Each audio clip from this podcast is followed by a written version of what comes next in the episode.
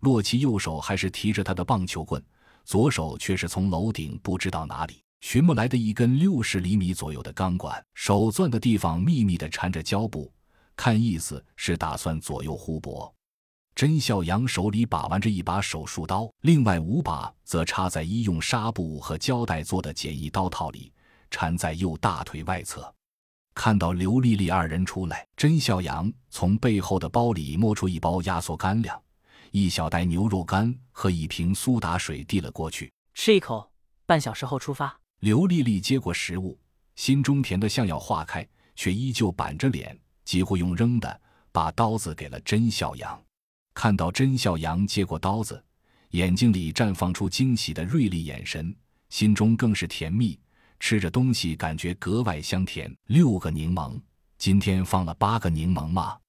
只见甄孝阳接过刀子，拔出，左手正握着，右手食指二中微微一弹刀身，侧耳倾听，而后显然大为满意，扭头笑问刘丽丽：“是正品吗？”刘丽丽很牛气的一抬下巴：“那可不。”一千五百刀呢！甄笑阳望回刀子，温柔的抚摸着刀身，说：“值，谢谢。”随即调整刀套后的背带，左肩右肋，刀把朝下，把刀子斜着固定在身上，还反复练习了几次拔刀，正反手耍了几个刀花。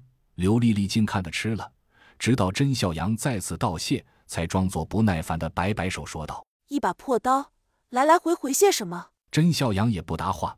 只是拍了拍刀身，珍而重之的把刀油和磨刀石塞进背包边袋里，手在刀身上轻轻拍了拍。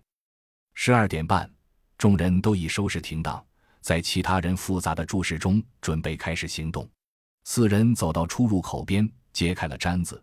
洛奇率先探头往下看了看，说：“没问题。”众人点点头。刘金强放下了梯子，待三人全下去后，刘金强压低声音说：“姐夫。”照顾好我姐。黑暗中，甄笑阳被惊得差点栽个跟头，刘丽丽却回头送来了一个算你识相的媚眼。刘金强应景的比划了个大拇指，才迅速抽回了梯子，目送他们的身影消失在拐角，盖上盖板，赶紧跑到楼顶边上靠近中间的位置，看着手表，只等还剩一分三十六秒的计时器归零，就准备按计划清怪了。